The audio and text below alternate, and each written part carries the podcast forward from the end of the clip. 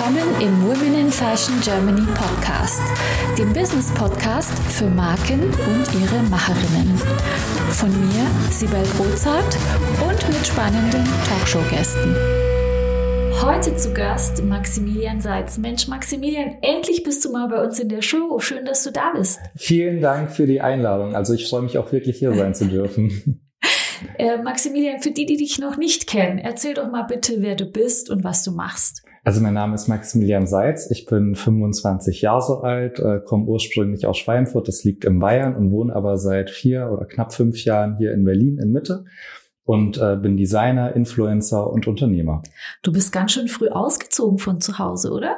Ja. Und dann so weit weg gleich. Ja, gleich in die große Welt. Also ich war auch schon relativ früh geschäftstätig. Äh, an meinem 18. Geburtstag stand ich auf dem Gewerbeamt und habe meine eigene Firma angemeldet. Und dann musste natürlich auch alles ganz schnell gehen. Was hast du da gemacht mit 18, so jung? Ja, man muss ja erstmal vorne anfangen. Also okay, äh, Leg los. das Ganze hat ja schon äh, zwei. Also da wurdest du geboren und dann hast du angefangen zu arbeiten. Nein, Spaß. Also geboren bin ich 1996 äh, und angefangen habe ich äh, 2012. Ähm, da habe ich mit einer klassischen Facebook-Like-Seite angefangen. Damals gab es in Deutschland noch gar keine Influencer in dem Sinne und habe alle Sachen geteilt, die ich toll fand. Also, äh, also es waren Stylings, es waren Modeentwürfe und da sind relativ früh auch äh, Unternehmen auf mich aufmerksam geworden, teilweise sogar aus mhm. LA und haben mich angefragt, hey Maximilian, wir finden deine Sachen ganz cool, können wir dir nicht mal was schicken? Und du hältst es einfach mal in die Kamera. Und ich fand das natürlich unheimlich toll. Ich war zu dem Alter 14 Jahre alt. Was, mit 14? 14 oder 15 Jahre war ich.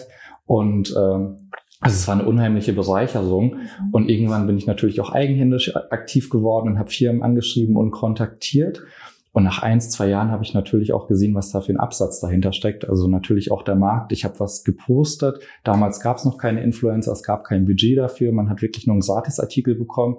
Und wenn ich so ein T-Shirt gepostet habe, sind gleich 200, 400 Stück verkauft worden. Wahnsinn. Und da habe ich mir gedacht, Mensch, irgendwie musste ja was machen. Und dann habe ich mein eigenes Modelabel gegründet, gleichnamig wie ich, Maximilian Seitz. Mhm. Und damit hatte ich äh, vier Kollektionen. Das waren insgesamt zwei Kollektionen im Couture-Bereich. Also wir hatten Kunstpelzjacken und äh, Handtaschen. Ähm, und aber auch zwei Kollektionen im Street-Style-Bereich mit T-Shirts, Pullovern, äh, mit sehr abstrakten Prints. Und das war alles ziemlich erfolgreich und die habe ich natürlich dann über Social Media und auch mit anderen Influencern vermarktet. Ja, wie, wie hast du da angefangen? Also äh, in dem Alter auch und ich schätze mal, dass du in dem Bereich ja erstmal keine Ausbildung hattest, wahrscheinlich mhm. hast du es Learning by Doing gemacht. Und dann, äh, wo fängt man da an? Oder wie soll ich sagen, hast du dann einfach was gezeichnet oder hast du jemand gesucht, der das für dich produziert? Oder wie war so dein erster Schritt? Wie bist du da reingekommen? Also es war alles Learning by Doing und das mache ich heutzutage auch immer noch mhm. so. Aber es war nie so, dass ich sage, das ist der konkrete Plan und genau nach diesem Schema F muss das ablaufen, sondern es war immer in mir drin. Und ich hatte dann auch immer das Glück, die Leute zu dem Zeitpunkt zu finden, die mir weitergeholfen haben. Heißt, ich äh, habe Schneider getroffen, die dann, ich hatte ja diese ganzen Ideen in meinem Kopf, mit denen ich mich dann zusammen hingesetzt habe. Ich habe von, von Schneidern überhaupt gar keine Ahnung gehabt mhm. und äh, saß mit ihnen tagelang an der Nähmaschine, habe gesagt, nein, so möchte ich das haben und so. Und das war alles in meinem Kopf drin. Und so hat sich dann wirklich alles immer weiterentwickelt. Und so sind dann auch Geschäftspartner ins Boot gekommen. Mhm. Und es war nie irgendwie gezwungen, dass ich sage, das muss jetzt so sein, sondern es ist wirklich einfach so gekommen. Wahnsinn. Und dann hast du rein über Social Media quasi verkauft. Habe ich das richtig verstanden? Also die zwei Couture-Kollektionen haben wir rein über Social Media Marketing, also im E-Commerce-Bereich verkauft. Und die zwei Street-Style-Kollektionen, die wir hatten, die gingen dann auch bundesweit in den Einzelhandel. Und damit hatten wir wirklich einen wahnsinnigen Erfolg. Also wir sind mit dem Produzieren gar nicht mehr nachgekommen. Und Wahnsinn. Also es äh, wurde dann auch irgendwann zu viel, muss ich auch ehrlich sagen. Mhm. Ja, apropos produzieren, wie, wie macht man das dann? Hast du das, äh, konntest du das überhaupt in Deutschland produzieren oder musstest du ins Ausland ausweichen? Also mhm. ich möchte so ein Gefühl bekommen für die Stückzahlen. Wie viel, wie, wie, wie war das? Also die Sachen, äh, die genäht worden sind, die haben wir tatsächlich alle in Deutschland mhm. ähm, genäht. Die Sachen, die Stoffe kamen von großen Produktionslagern, meistens aus Italien. Das waren auch Stoffreste von großen Modehäusern, die wir dann einfach günstig eingekauft haben und wiederverwendet haben.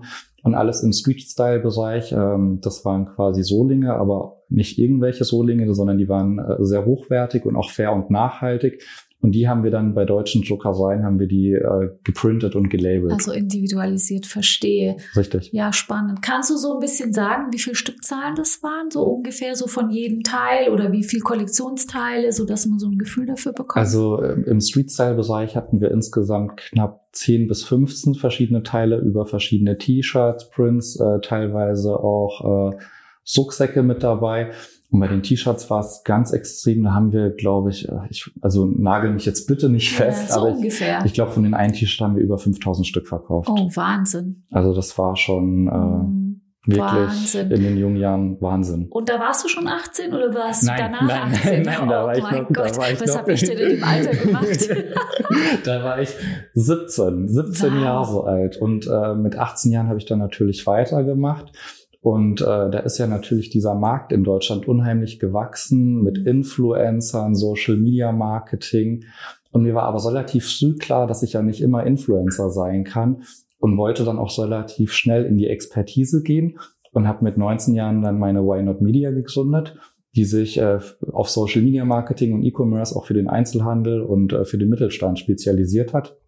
Und äh, das machen wir heute noch sehr erfolgreich. Also es heißt, wenn jetzt jemand einen neuen Online-Shop haben möchte äh, und äh, Unterstützung braucht, man könnte sich jetzt an dich wenden und du könntest dann Hilfestellung geben, wie man jetzt so einen neuen Shop macht oder den umsetzen für jemand. Genau, also man kann sich dann an, an mich oder an meine Firma quasi Mhm. wenden. Es ist aber nicht nur, dass wir die Umsetzung machen, sondern wir sind auch erstmal am Anfang sehr beratend aktiv, weil natürlich nicht für jedes Unternehmen und jede Unternehmensart auch ein Online-Shop oder E-Commerce überhaupt Sinn macht. Genauso natürlich auch im Social-Media-Bereich. Mhm. Nicht für jedes Unternehmen macht es Sinn, gerade sich auf Social Media zu platzieren. Und das analysieren wir natürlich am Anfang und besprechen das auch wirklich sehr klar mit dem Kunden und gucken, welche Ziele möchten wir erreichen und welche Ziele können wir denn überhaupt erreichen, um dann weiter in die Planung zu gehen.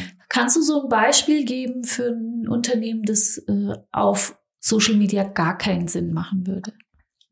Also ein Unternehmen, das auf Social Media gar keinen Sinn machen würde oder nicht so arg viel Sinn machen würde, ist zum Beispiel ein Unternehmen, das sich jetzt nur an Großkunden oder Großkonzerne richtet oder zum Beispiel auch ein Bauunternehmen.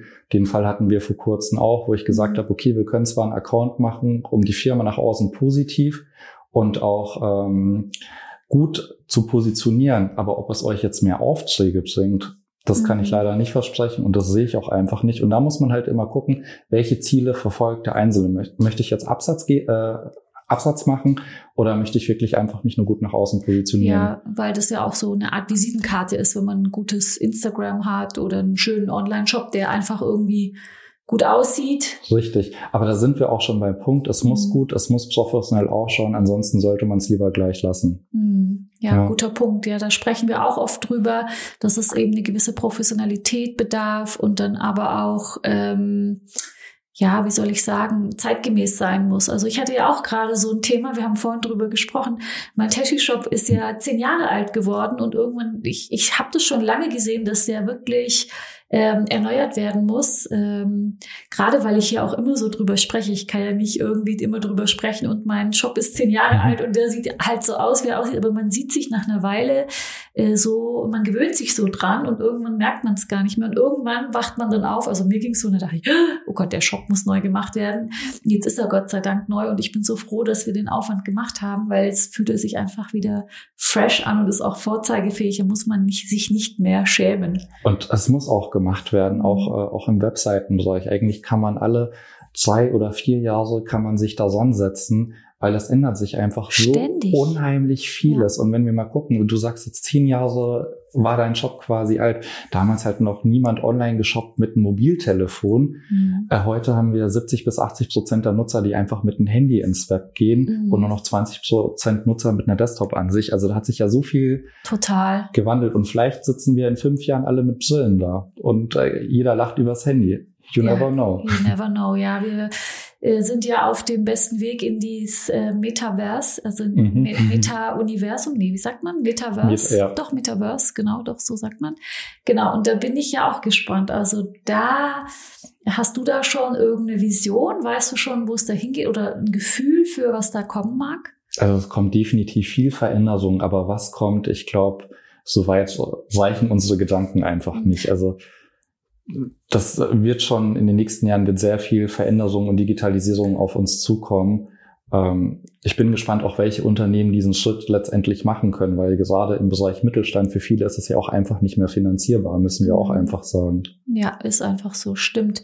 Aber bist du privat äh, so im Metaverse unterwegs? Also bist du so ein Gamer oder machst du was mit VR oder hast du da irgendwie Privaterfahrung? Also ich muss ehrlich sagen, dadurch, dass ich ja aufgrund meines Unternehmens so viel mit digitalen Sachen auch zu tun habe, bin ich privat ganz so, wenn ich mein Handy mal weglegen kann, wenn ich mein Laptop mal weglegen kann und wenn mir digitale Sachen fernbleiben. Und dann mache ich privat, muss ich ehrlich sagen, auch ganz oft Schritte zurück und äh, höre dann zum Beispiel auch mal liebend gerne Schallplatte. Und, äh, cool, du fährst auch einen Oldtimer. Ja, ja natürlich. Also back to the 80s und ja. äh, genieße das einfach, weil vieles gerade so entschleunigend ist aus dieser mhm. Zeit.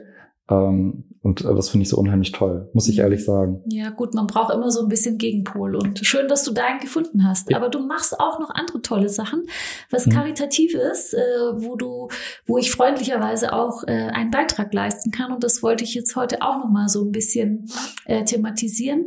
Das Projekt heißt Straßenfeger. Und ich würde mich total freuen, wenn du mit unseren Hörerinnen und Hörern äh, nochmal teilst, was das ist, was du machst und wo ich da auch Teil von sein darf. Möchtest auch du mit deinen vorhandenen Potenzialen, Fähigkeiten und Kenntnissen deine unverwechselbare Marke im Fashion- und Lifestyle-Segment aufbauen? Ich helfe dir gerne bei der Gründung deiner eigenen Marke, dir meine Erfahrungen, meine Plattform und den Zugang zu meinem exklusiven Netzwerk. Triff jetzt deine Entscheidung und vereinbare dein kostenfreies Vorgespräch auf womeninfashion.de slash mentoring. Erstmal Dankeschön, dass du natürlich Teil Sehr gerne. Äh, bei unserer Veranstaltung bist. Und zwar während des Lockdowns und auch jetzt während dieser ganzen Zeit, ähm, klar mussten wir auch unternehmerische Einschränkungen machen, natürlich wie viele andere auch. Aber letztendlich unterm Strich so ist es für meinen Teil, kann ich mich nicht beschweren und es geht's immer noch gut. Es geht aber vielen anderen leider nicht so gut. Gerade Leute, die auf der Straße leben, also Obdach- und wohnungslose Menschen, ähm, auch gerade in diesen Lockdown-Zeiten, die einfach keine Anlaufpunkte haben. Und dann dachte ich, Mensch, eigentlich musst du dieses Jahr nochmal was wirklich Gutes tun. Dein Netzwerk, das du ja über die Jahre wirklich gesammelt hast, auch positiv nutzen und äh, wir haben uns dann an den Straßenfeger gewendet. Der Straßenfeger ist ja ein äh, sehr bekannter Verein in Berlin, der sich schon seit, äh, seit den 90ern für Obdach- und wohnungslose Menschen mit ganz verschiedenen Projekten einsetzt und auch engagiert. Und mit denen machen wir eine tolle Veranstaltung Anfang Dezember. Und zwar packen wir 250 Tüten mit äh, Goodies für obdachlose und wohnungslose Menschen. Also da sind Pflegeprodukte mit dabei, Schals, Mützen äh, und viele weitere Sachen von wirklich tollen Partnern. Und die werden von Prominenten und Influencern gefüllt. Äh, und das wird natürlich auch medial begleitet von der Presse. Und diese ganzen 250 Tüten bekommt der Straßenfeger und die werden dann ein paar Tage später auf dem Weihnachtsmarkt, der ausschließlich für Obdach- und wohnungslose Menschen ist, da werden die dann verteilt. Und dieser Weihnachtsmarkt ist auch ein geschützter Raum, also das findet ohne Ausschuss der Öffentlichkeit statt, ohne Presse. Und äh, da möchten wir einfach mehrere Sachen bewirken. Also, dass wir erstens ein positives Zeichen setzen, das natürlich auch äh, durch die Social-Media-Welt tragen, aber natürlich auch durch äh, ganz normale Printmedien, aber natürlich letztendlich auch den Betroffenen einfach eine Enjoy-Back in die Hand drücken möchten. Wie schön und äh, genau, und ich bin richtig happy, dass ich da irgendwie auch einen Beitrag leisten kann und darf und da unterstützen kann. Wenn jetzt jemand äh, von unseren Zuhörerinnen oder Hörern äh, da auch einen Beitrag leisten möchte, gibt es denn noch irgendwie was, äh, wo man noch äh, unterstützen kann? Also Straßenfeger bietet ja ganz unterschiedliche Projekte an. Die haben ja ähm, Notübernachtungen für obdachlose und wohnungslose Menschen. Die haben ein Straßenfeger Magazin, das in Berlin vertrieben wird. Die haben eine gesunde Übrigküche, ähm, die auch immer wieder verschiedene Aktionen machen. Also das Erste, was man machen kann, ist natürlich den Straßenfegern auf allen Social-Media-Plattformen erstmal folgen und die auch mhm. gerne teilen. Ja, da ist noch Potenzial, habe ich gesehen. Ja, da ja. kann man definitiv noch viel machen, weil das ist so der einfachste Punkt. Und auf der Webseite gibt es ganz verschiedene Möglichkeiten. Also natürlich kann man Spendenbeträge an den, Stra also man kann dann Straßenfeger spenden. Aber man kann sich natürlich auch selber, wenn man ein bisschen Zeit übrig hat und vielleicht auch noch ein bisschen äh, was, was Gutes oder sich selber da auch eintragen will, äh, äh einfügen will, gibt es da auch verschiedene Möglichkeiten. Das steht alles auf der Seite vom Straßenfeger, straßenfeger.org. Äh, und da gibt es ganz verschiedene Möglichkeiten, sich einzubringen. Also ich finde es toll, dass du den Verein unterstützt und ähm, wieso gerade Straßenfeger? Wie kamst du eigentlich dazu? Also es gibt ja verschiedene Organisationen mhm. in Berlin und auch bundesweit. Ähm, aber das Straßenfeger ist ein, also ist ein Verein, der sich nach außen sehr jung auch darstellt. Deswegen war er mir auch einfach im Gedächtnis, weil die äh, sehr frisch sind und äh, auch, auch gut nach außen gehen, finde ich. Und ähm, zum Zweiten finde ich die Aktion, die der Straßenfeger macht, äh, sehr, sehr vielseitig und auch wirklich äh, toll. Hm, also hast du richtig Lust bekommen, da zu unterstützen quasi? Definitiv. Also ich möchte mich danach, also das hört jetzt nicht nach der Veranstaltung auf. Äh, ich möchte mich da weiter noch einbringen und äh, bin gespannt, welche Projekte da noch folgen werden.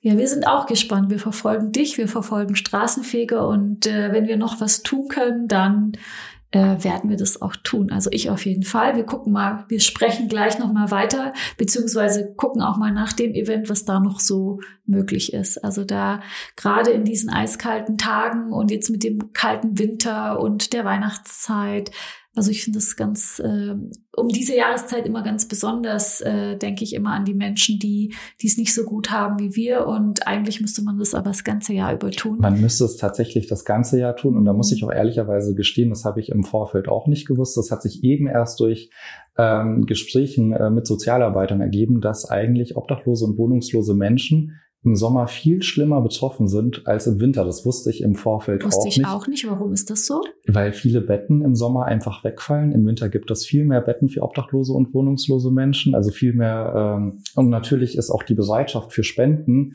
im Winter viel, viel höher, weil alle in der Weihnachtszeit sind, im Weihnachtsmodus und da auch vielleicht einfach mal einfacher was hergeben.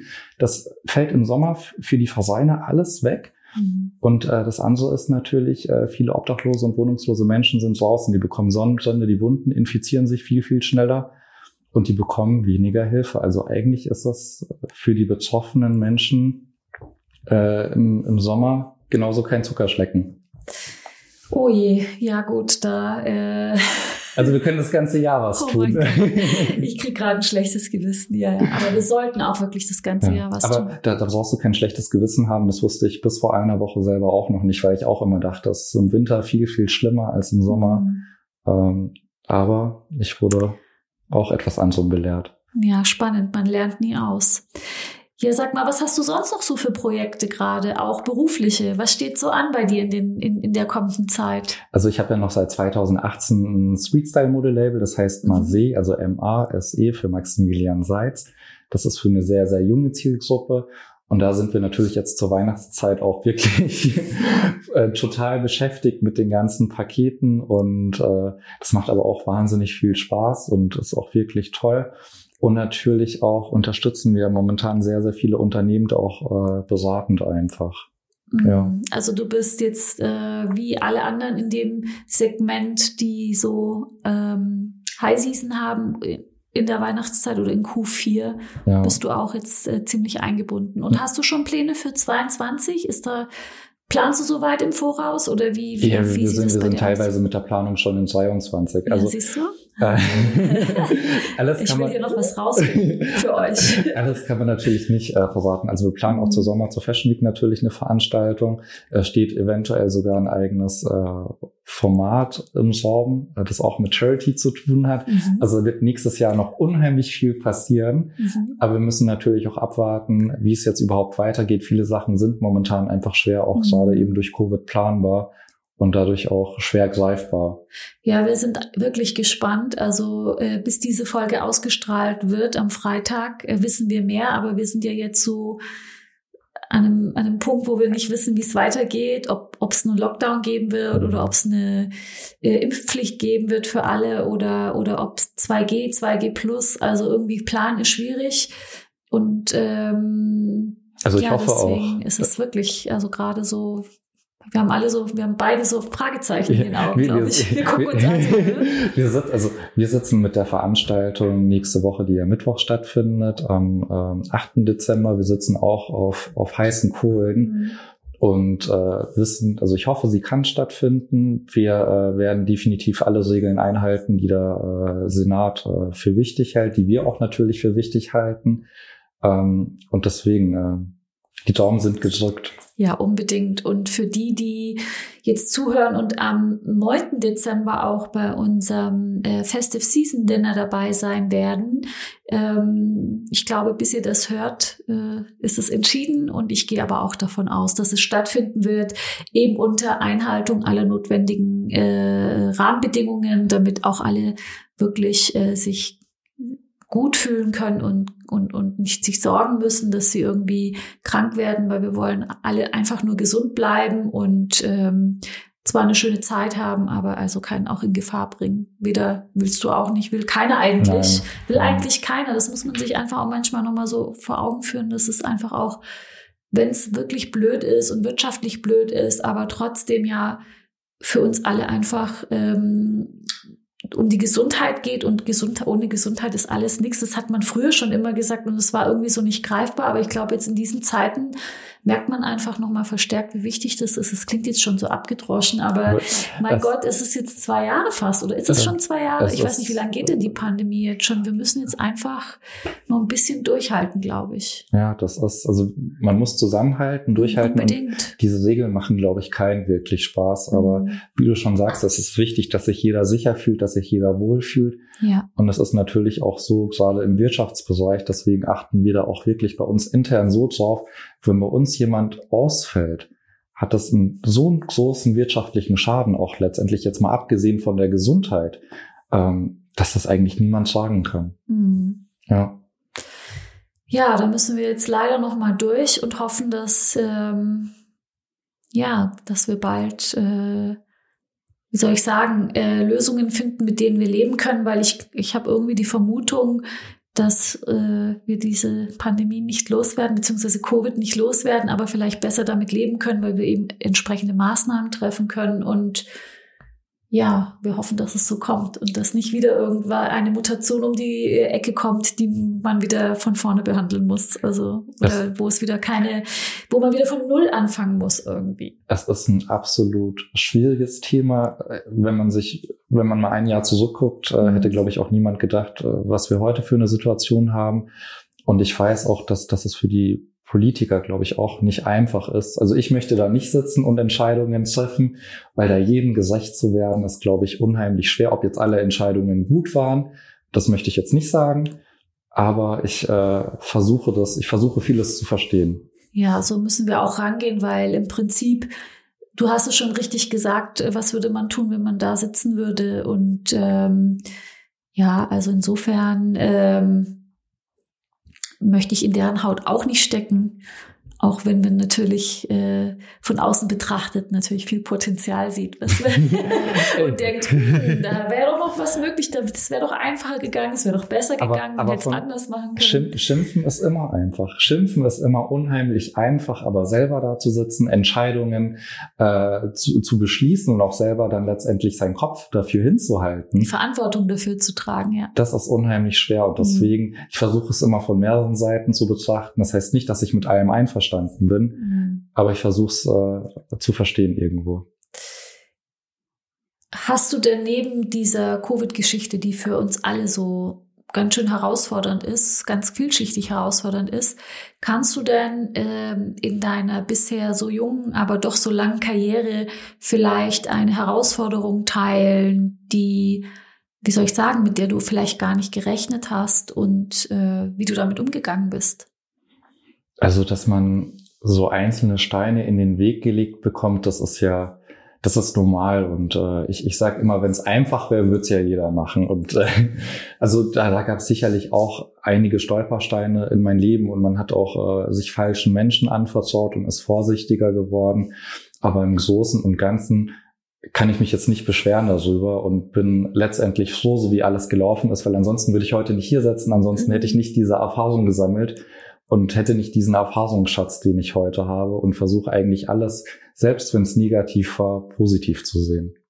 Ja, das ist ein schöner Punkt. Und kannst du vielleicht noch was sagen zu, äh, zu so einem Erfolg, wo du, wo du gesagt hast, wow, mit, also wow, Wahnsinnserfolg und jetzt habe ich es geschafft. Also so, das kann, kann ich mir vorstellen, wenn du so jung äh, erfolgreich schon geworden bist, da gab es doch bestimmt einen Punkt, an den du dich richtig gut erinnerst und sagst, yes, jetzt habe ich es geschafft. Was war denn das? Also, dass ich dieses Gefühl hatte, ja, aber dass ich gesagt habe, das ist jetzt der Punkt, da möchte ich nicht mehr weitergehen, das gab es nie, weil ich denke dann immer schon nicht einen Schritt weiter, sondern fünf Schritte weiter. Und äh, the sky is the limit, so nach dem Motto. Aber es gab einen ganz besonderen Moment, der hat vor zwei Jahren vor der Pandemie noch stattgefunden. Und zwar war das auf der Nürnberger Besuchsmesse.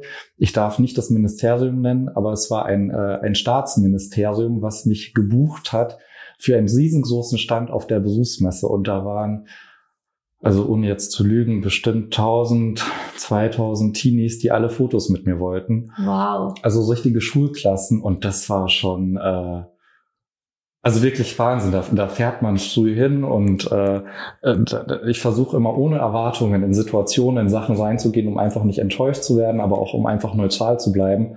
Und das war wirklich Wow.